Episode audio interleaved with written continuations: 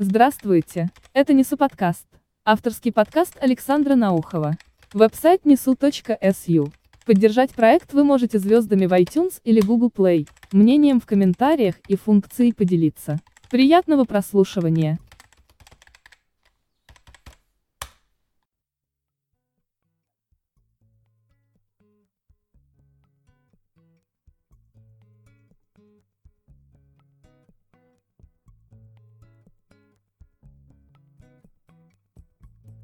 Прыжки с парашютом.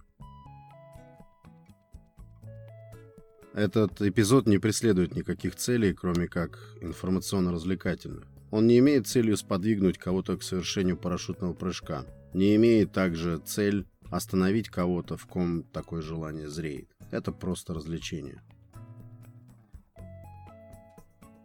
Человек, любой это подтвердит, это самое, наверное, земное существо – Человек может чувствовать себя уверенно и спокойно только тогда, когда он стоит на твердой земле. Все остальное, все абсолютно связано неизбежно с риском. Человек отрывается от земли только по двум причинам. По необходимости, либо чтобы испытать себя. Но любой подъем человека с земли, любым способом, сопровождается острой потребностью в том, чтобы на нее вернуться. Или надеждой на это. А так все это лотерея потому что ни в одном из способов подняться с Земли не дается стопроцентной гарантии возврата на нее живым. Поэтому приземление на лайнере сопровождаются аплодисментами.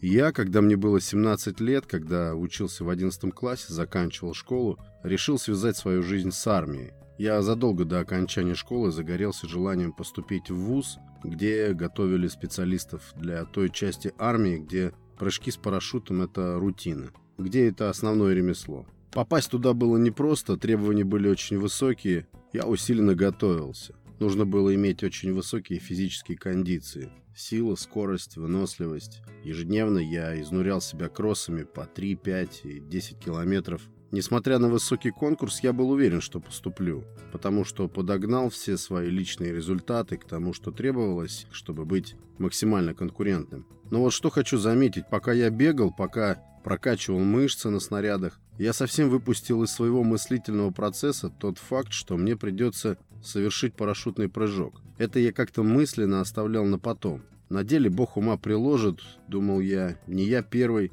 не я последний. Хотя не знаю, как парашютисты, десантники никогда не произносят слово «последний». Это табу. Нет ничего последнего. Слово «последний» всегда заменяется на красивое слово «крайний». Такое суеверие. Ну и заодно, в чем принципиальное отличие между парашютистом и десантником? Различие это принципиальное состоит в том, что десантник совершает прыжок с оружием.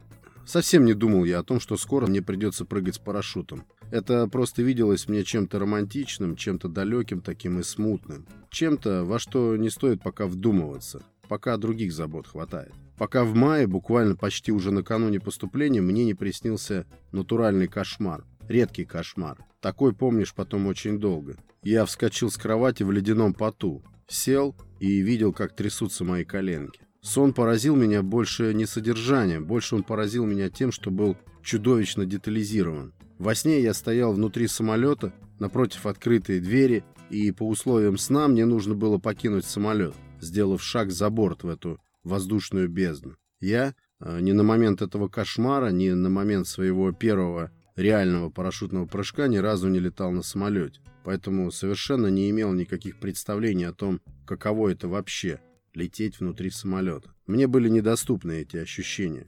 Я ничего об этом не знал. А здесь, в этом сне, я стоял, ощущал коленями, как самолет слегка серфит в воздухе, как его покачивает, чувствовал скорость. В открытую дверь я видел внизу поле, видел какие-то перелески, речки, разглядел даже окраину деревни, даже дом бревенчатый. Бревна в нем были будто спички. Все такое миниатюрное, мелкое, но очень резкое для восприятия, все очень различимое. И все эти детали мелкие говорили мне о том, что от Земли я нахожусь очень далеко, что самолет идет над Землей очень высоко. Но я должен сделать шаг за борт, должен решиться, именно должен. Очнулся я именно в момент, когда все-таки сделал этот шаг, отчаянно решился. От этого сна я испытал страх или стресс, какой испытывает, наверное, животное накануне забоя Смертельный страх. Когда я сидел на кровати, я понимал, к чему все это. От чего это все. Меня ужасала перспектива прыжка с самолета.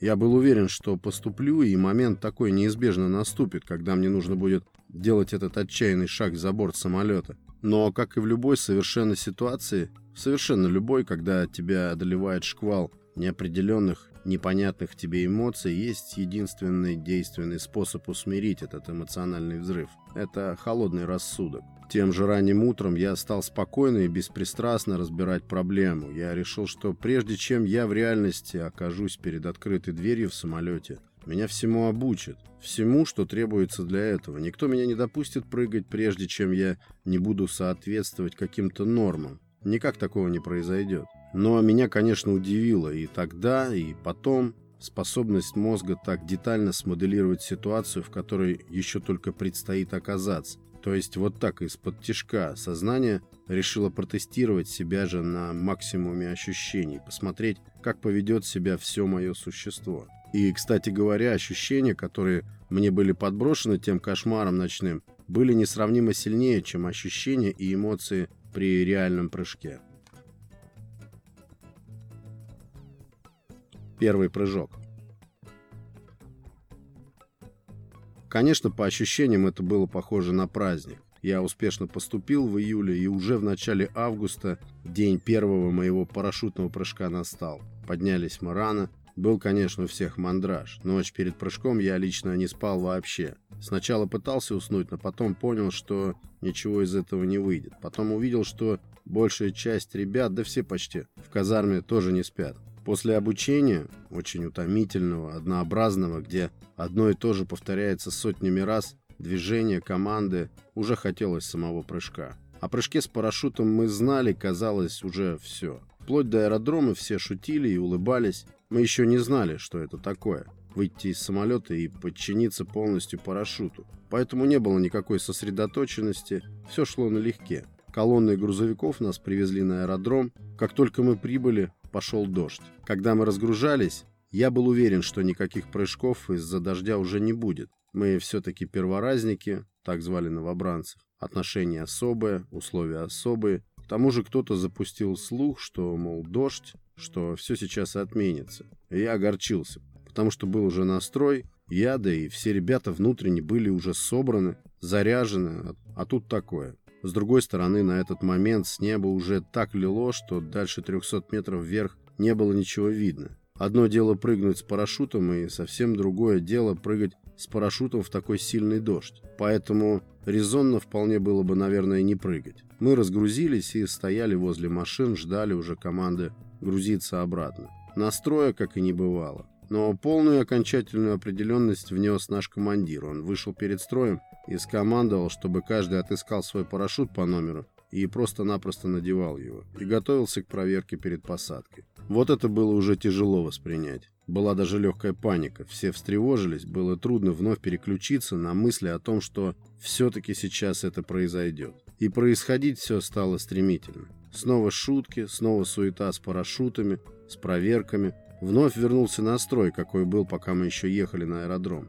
Всем было весело, даже несмотря на дождь. Дождь, пока мы проходили проверки, почти совсем прекратился, и небо стало проясняться. Все эти шутки, суета, думаю, все это тоже было нервное что-то, потому что в накопителе, это специальный огороженный участок для тех, кто уже проверен и готов к посадке, там никто уже не шутил. Мы только вздрагивали каждый раз, когда очередной загруженный борт с ревом раскручивал винт и начинал разбег. Помню, как мне хотелось выразить на лице своем спокойствие и максимально подчеркнуть присутствие духа. Хотелось улыбнуться, хотелось казаться бывалым, но из этого ничего не выходило. Вот эти мускулы на лице как-то сковывало. Кто был бледный, у кого-то на щеках выступили вдруг какие-то бурые пятна. Хотя было еще рано, мы стояли еще на земле, но мы повцеплялись в кольца и так и стояли на земле, как будто момент прыжка вот-вот наступит внезапно. Я думал о том, как в ранце в камере уложен мой парашют, который сейчас у меня за спиной. Все ли там правильно я сделал? Все ли так? Все ли верно? прокручивал в голове моменты, когда на укладке проверяющий показывал глазами, что все нормально, что можно приступать к следующему этапу укладки. Все думал, а так ли дотошно проверяющий изучал мой купол. Вдруг он что-то пропустил. Ну может же такое быть. Все мы то и дело вскидывали вверх в небо головы, особенно когда самолет, который только что загрузился, был уже высоко, бесшумно выравнивался на курсе выброски. Мы видели, как открывается дверь, как Отделяется от самолета едва заметная фигура с оранжевым пятнышком стабилизирующего парашюта сверху. Как легко эта фигурка проваливается сквозь воздушную толщу, и потом вдруг возникает парашют над этой фигуркой. И покачиваясь, эта фигурка, черное пятнышко на фоне неба, плавно спускается и приземляется где-то там на поле. То же самое вот-вот предстояло проделать и нам. Мы видели, как возвращаются в пункт сбора ребята,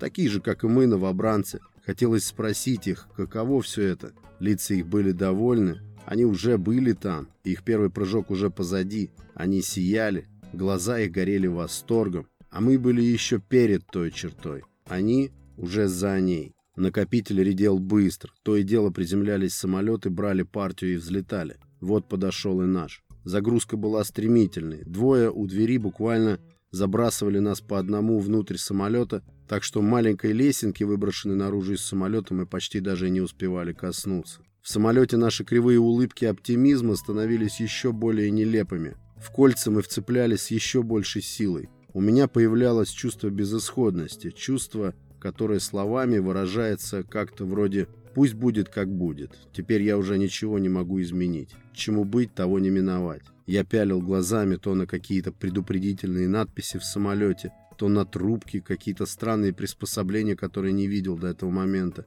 потому что впервые оказался в самолете. То, обернувшись через плечо, смотрел в иллюминатор, видел тревожные взгляды парней, которые смотрят на нас из накопителя. А потом, потом захлопнулась дверь. Я видел, как обернулся пилот, получил от бортмеханика знак пальцами, очевидно означавший, что можно начинать. Гул двигателя нашего самолета стал нарастать, и вдруг всех нас потянуло назад к хвосту. Самолет тронулся и постепенно, как бы даже нехотя, стал разбегаться по полосе. Потом шум винтов усилился так, что я даже зажмурился на какое-то мгновение. «Все. Теперь все», — думал я. «Теперь точно все». Я видел, как у ребят забегали глаза, как заерзали они на своих сиденьях. Все тяжелее и тяжелее нам давалось выглядеть стойкими и хладнокровными к тому, что происходит но правая рука каждого из нас сжимала кольцо, мы надеялись каждый на свой парашют. Он сейчас был как часть организма, важнейшая его часть. Потом самолет оторвался от земли. Как ни странно, но в этот момент страх перед прыжком, а все эти чувства в накопителе, в самолете, как ты их ни назови, все это был самый настоящий страх, стал перерастать в решительность. Да, в какую-то отчаянную, правда, но решительность. Ведь это крещение небом, как без этого? Внезапно я стал очень трезво, почти без эмоций, осознавать, что от меня сейчас требуется. Все на этот момент было уже отработано до автоматизма, все действия были отточены, я был полностью обучен всему. Как выходить из самолета, как потом действовать уже в воздухе. Только не испытывал этого всего пока, а знал все.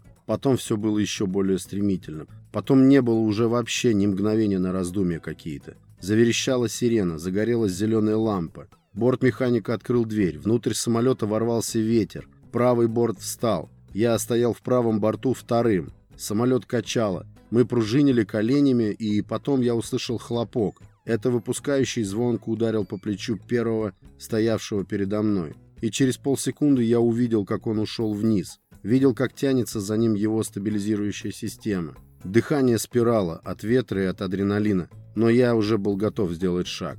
Трехсекундный интервал между первым и мной был отсчитан бортмехаником точно, и вот уже я получаю такой же хлопок по левому плечу. Я подшагнул к двери, левой ногой уперся в угол, энергично, как учили, оттолкнулся от порога и оказался за бортом. Я сжался, меня подхватил порыв ветра, и я, чувствуя, как срабатывает стабилизирующее звено, стал падать вниз. Меня крутило, мелькала земля, удаляющийся самолет, из которого уже выходил третий. То, что я не стану выдергивать кольцо, а дождусь срабатывания страхующего прибора, я решил почему-то именно в это мгновение. Это, в общем-то, нарушение, но так поступали не меньше половины ребят, чтобы не потерять кольцо. Поэтому я сжался и ждал, когда раздастся не то щелчок, не то хлопок прибора, и система заработает. В ушах, несмотря на шлем, свистело, я ощущал, что падаю с огромной скоростью. Затем в какую-то секунду я будто куда-то провалился еще быстрее. Но потом что-то резко дернуло плечи, все тело, грудная перемычка, пряжки, застегнутые на груди, подтянулись к шее, натянулись ножные обхваты. И я ощутил, почувствовал какую-то особенную тишину после суеты в накопителе, после рева винтов, самолетов, криков командиров. Все замерло вдруг на секунду, приостановилось. И только когда я поднял голову, я все понял. Над собой я увидел белизну купола. Я ощущал, что своим весом создаю его упругость. Я разглядел на куполе силовые ленты, осмотрел стропы и убедился, что все работает штатно. Дальше по инструкции я должен был осмотреться по сторонам. Сбоку метрах в ста я увидел третьего. Увидел далеко уже наш самолет, и только потом, после того, как проделал все процедуры, я понял, что все свершилось. От радости я просто крикнул в небо. Кто-то чуть ниже, мне показалось, вторил мне, потом еще кто-то ответил. Творилось невероятное со мной. Я наблюдал горизонт, подо мной был лес, за ним я видел широкую реку, потом увидел аэродром, взлетающий самолет, увидел накопитель, где несколько минут назад буквально сидел. Я болтал ногами, тянул зачем-то непонятно куда стропы управления, затем просто замирал на весу, оглядывая все вокруг. Я был горд, конечно. Этот восторг трудно повторить чем-то другим. Соприкосновение с землей было необычным, потому что земля за всеми ощущениями и наслаждением оказалась под ногами совершенно внезапно. Но я, как учили, свел ноги вместе и правильно и комфортно приземлился. Все внутри пульсировало, хотелось кричать от радости, как от радости дети, бывает, визжат просто. Я не знал, куда мне деться. Видел поодаль своих ребят, они были в такой же экзальтации. Мы переглядывались, но не могли ничего крикнуть друг другу, потому что эмоция была для нас абсолютно новой, и как ее назвать или описать мы не знали. И слышались только то тут, то там какие-то оголтелые вопли восторга. Только так можно было выразить то, что мы тогда чувствовали. Потом мы по пути обратно и в казарме уже до самого вечера делились на перебой впечатлениями от первого своего парашютного прыжка. Потом прыжки стали чуть ли не повседневностью, но удовольствия и остроты ощущений меньше от этого не стало. Если уж сравнивать по степени страха и той самой остроте ощущений, то именно второй, не первый, именно второй прыжок был наиболее запоминающимся. Ну, это и несложно объяснить. Когда совершается второй прыжок, ты переживаешь всю эту палитру ощущений, какую пережил на первом прыжке, только уже осознанно, уже с небольшим опытом. Не вслепую, что называется. Поэтому все ощущалось острее и глубже. Но, как оказалось, сам по себе прыжок Сан-2 с кукурузника, как еще говорят, был открытием, конечно, но отнюдь не самым мощным. Нас ждало еще одно открытие. После прыжка с Ан-2 не все было позади. Особенные ощущения и впечатления ждали нас на прыжке с Ил-76. Это большой самолет. В чем разница? А разница в скорости самолета, при которой происходит выброска. Если при прыжках Сан-2 десантники выходят из самолета на скорости 160 или 180 км в час, то при прыжке с Ил-76 это уже 400, 400 км в час. Это очень быстро. Все было по-новому, все было иначе. В Ил-76 помещается уже не 10, а около 120 человек, и интервал отделения от самолета, то есть тот временной промежуток между двумя покидающими самолет, не 3 секунды, а 0,1. То есть все просто, колонна бежит на выход и никто никого не ждет. Все это потому, что поле, площадку приземления длиной в 3 километра, такой самолет пролетает очень быстро, почти мгновенно. Вот в это время и нужно всем успеть покинуть его. Там ждать уже никто не будет, просто бежишь на выход и все. Стоит кому-то замешкаться при выходе и затянуть время, крайние парни будут приземляться уже не на поле, а куда-то еще, может на лес, может на воду. Поэтому от впереди стоящего ты бежишь на расстоянии вытянутой руки. Сзади стоящий точно так же. И вот такой стройной змейкой, без задержек, борт выходит за дверь. Из Ил-76 можно выходить в четыре потока. Два потока выходят из дверей спереди, два потока выходят из рампы, это задняя открывающаяся часть самолета. В нашу бытность прыжки разрешены были только из дверей. Объясняли нам это тем, что при десантировании в четыре потока сильно возрастает вероятность столкновения в воздухе. потоки попросту могут пересекаться, а это опасно. Что за ощущение при прыжке с Ил-76? Даже если на пределе скорости авто на трассе высунуть голову в окно, не ощутишь и десятой части того, что чувствуешь, когда выходишь из Ил-76. Какие могут быть ощущения, когда отделяешься от летательного аппарата, летящего на скорости 400 и даже больше бывало километров в час? Какие могут быть ощущения, когда за пару секунд твоя скорость, те же 400 км в час, снижается путем торможения о воздух до 0 км в час? Сирена. Сирена в Ил-76, та сирена, которая дает десантникам звуковой сигнал на выход, это, возможно, самая эмоционально тяжелая часть прыжка. Сравнение, которое напрашивается у меня, когда вспоминаешь убийственный рев этой сирены, это сравнение с поездом, летящим на тебя. Такое ощущение, что ты лежишь на рельсах, а на тебя мчит скорый поезд и ревет сигналом. Звук сирены в Ил-76 буквально пробирает до костей. Звук ее максимально способствует тому, чтобы скорее выйти из самолета прочь. Все забываешь. Кто-то говорил, что она именно с такой целью разработана, чтобы взбудоражить, чтобы мгновенно сфокусировать все усилия на том, чтобы покинуть самолет. При выходе.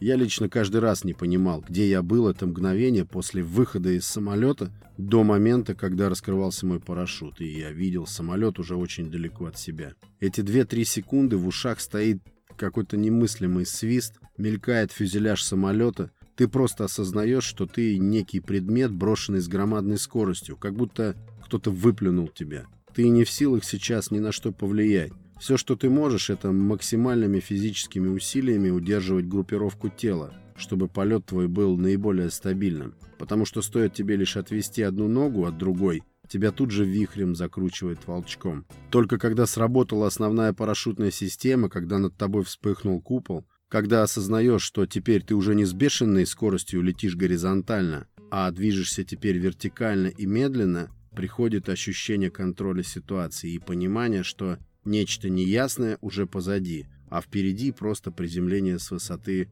800 метров. После таких прыжков с самолета Ил-76 про прыжки с Ан-2 мы иронично говорили, что это все равно, что с трамвая сойти. Курьезы.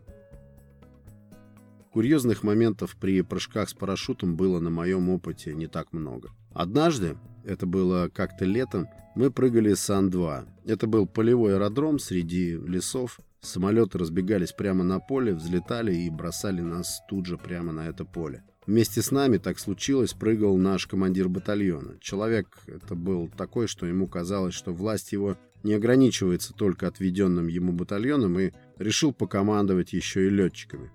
Летчики народ своеобразный. Совсем уж независимых людей в армии не существует, но летчики это каста особенная. Объяснение очевидно. Летчики сидели у себя в рубке и то ли обедали, то ли закусывали. Такое бывало. И комбат наш при посадке решил заметить им, что они не своевременно едят, и что вообще-то прыжки, что могли бы они и поответственнее выполнять свои обязанности. Сущность у комбата была замполитская, кто понимает. Слова он подбирал легко, обидные и точные. Летчики выслушали старшего по званию, прибрали все и стали выполнять свою работу. Подняли самолет, вышли на курс, но выбросили нашего комбата вместе со вторым отделением не на поле, а как раз на лес, который его окружал. Такое еще могло бы быть случайно, если бы был ветер, но был полный штиль, и ребята все без возможности протянуть до поля упали в густую лесную чащу. Летчики свою работу сделали. Только вот что было несправедливо,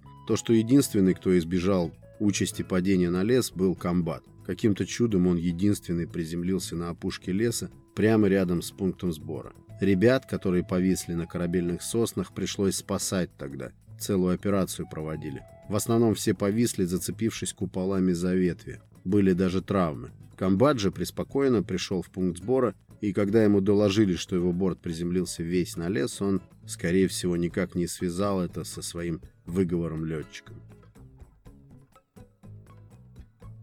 Еще один случай, который меня лично потряс, произошел с одним из курсантов. Пусть он будет Кошкин. Курсант этот был странный, он был такой робкий, скромный, даже трусливый в казарменном быту. Сержанты, его младшие командиры, в чьем ведении он находился, Открыто говоря, частенько над ним подшучивали, даже издевались. Особенно, когда он что-то забудет, как-то растеряется, напутает что-то. Тут же его высмеивали. Среда нездоровая, конечно, но так оно и было. И он их побаивался. И стоим мы как-то на линиях проверки уже прямо перед прыжком. Все тихо, спокойно, проверяющие проверяют, мы продвигаемся к накопителю. И вдруг крик.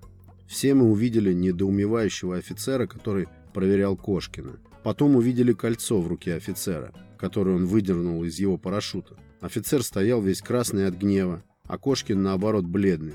И что выяснилось? А выяснилось, что Кошкин на предыдущем прыжке просто потерял звено ручного раскрытия, ну или кольцо, как говорят в народе. Дело в том, что страшного-то в этом ничего нет. Кольца теряются при прыжках, особенно при первых прыжках. Но у Кошкина это был уже далеко не первый и не второй прыжок, уже несколько десятков. Доложить о потере кольца он просто побоялся, постыдился, знал, что его будут гнобить по этому поводу. И тогда он взял кольцо с макета парашюта, Парашюты для тренировок только на земле. Кольца на макетах совсем другие. Тросик, который при выдергивании кольца вводит в действие парашют, на макете значительно длиннее, то есть при выдергивании такого кольца в воздухе механизм раскрытия не заработает. Благо есть страхующий прибор. Излишек длины тросика Кошкин предусмотрительно скрутил и спрятал в кармашек самого кольца.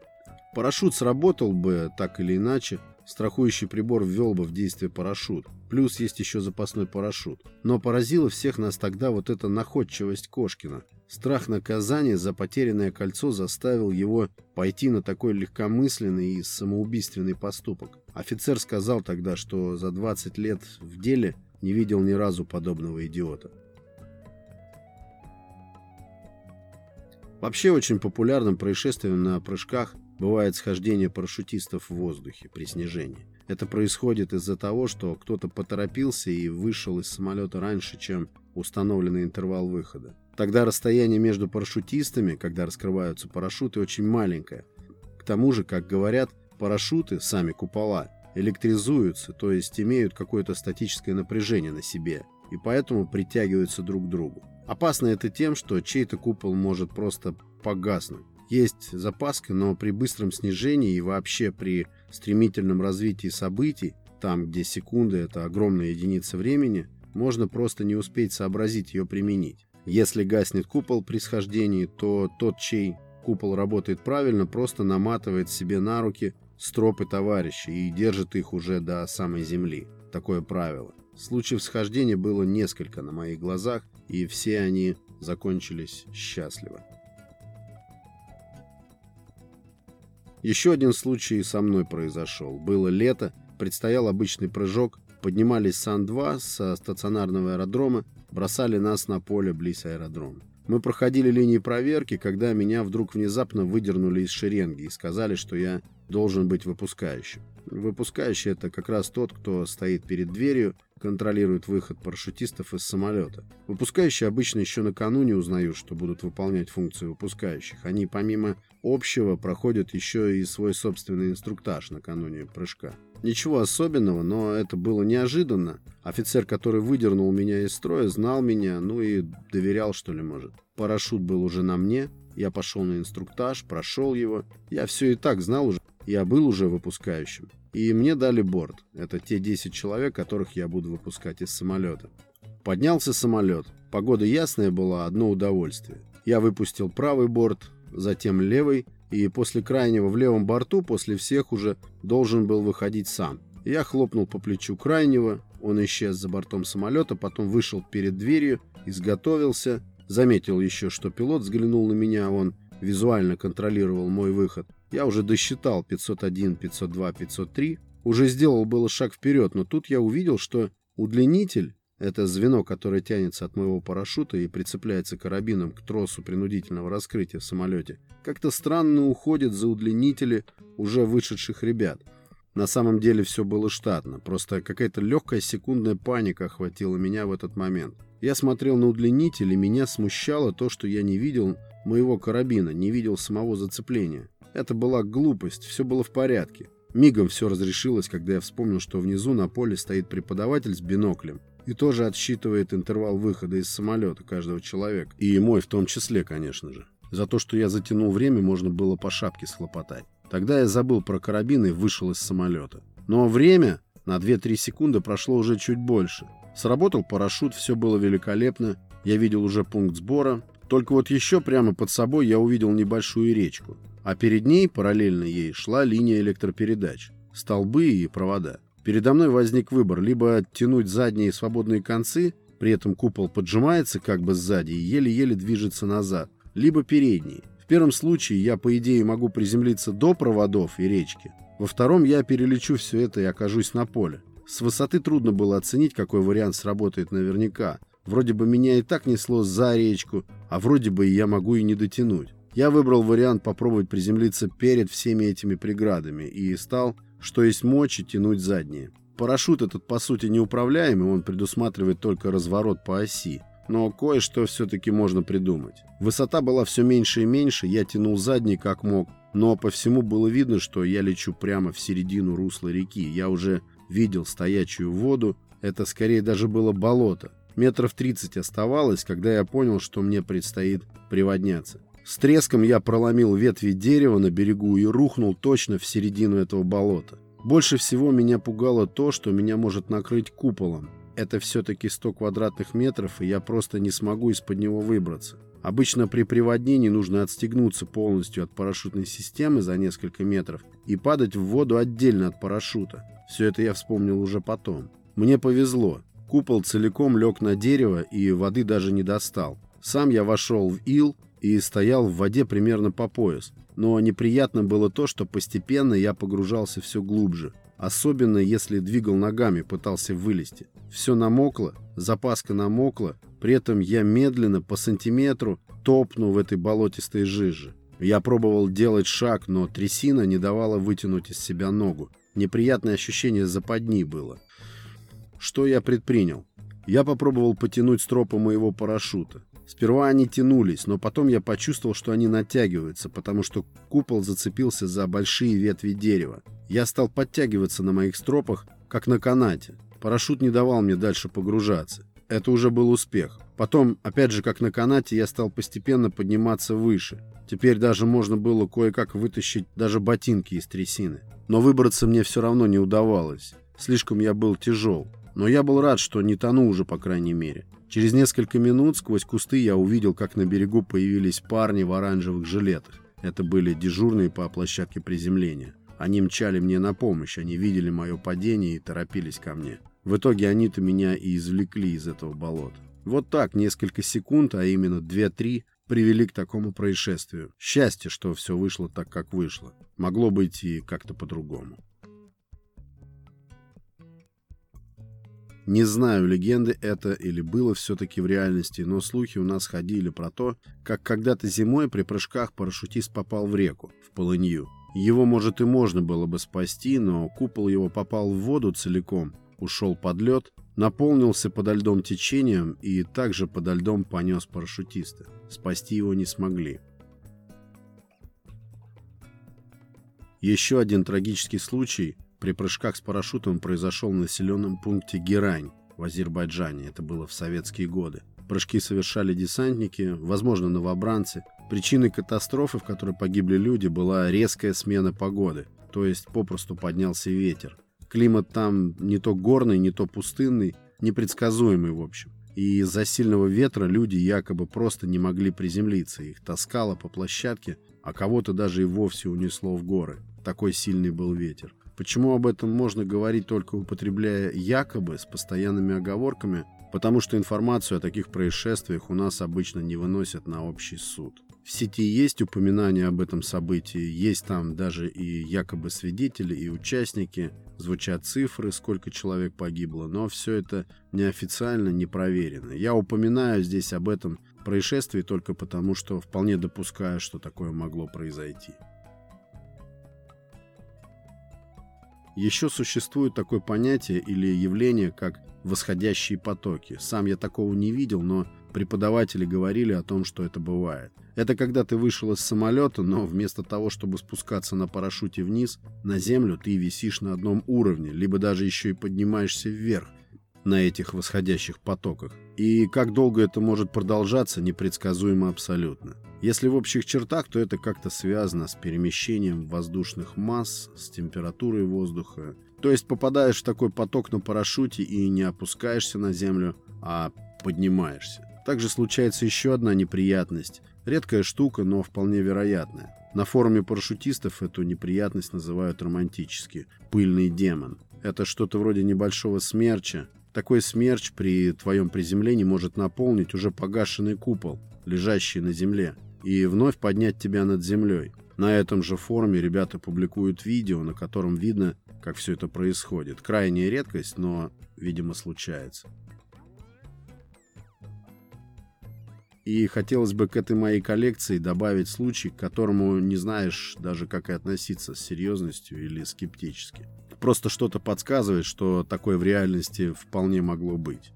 Говорят, что якобы в годы Великой Отечественной, когда немец подходил к Москве, командование, как я понимаю, рассчитывая на добровольцев, решило перед колонной противника выбросить из самолетов бойцов, которые бы атаковали колонну и остановили ее. Это была зима, Сугробы и тактические условия подразумевали выброску со сверхмалой высоты, около 20 метров, и без парашютов, просто в снег. Представить такое невозможно. С другой стороны, полное отсутствие альтернатив в той обстановке могло теоретически толкнуть командиров и к такому способу решения боевой задачи. Согласно источнику, а им вполне мог бы быть какой-нибудь журналист-фантаст того времени, добровольцев нашлось много. Такая выброска состоялась, и колонна была остановлена. Эту вещь также сложно подтвердить, как и полностью опровергнуть. Поэтому, если такое было, хвала тем парням. Если это вымысел, то пусть это будет одной из самых красивых легенд о русском солдате.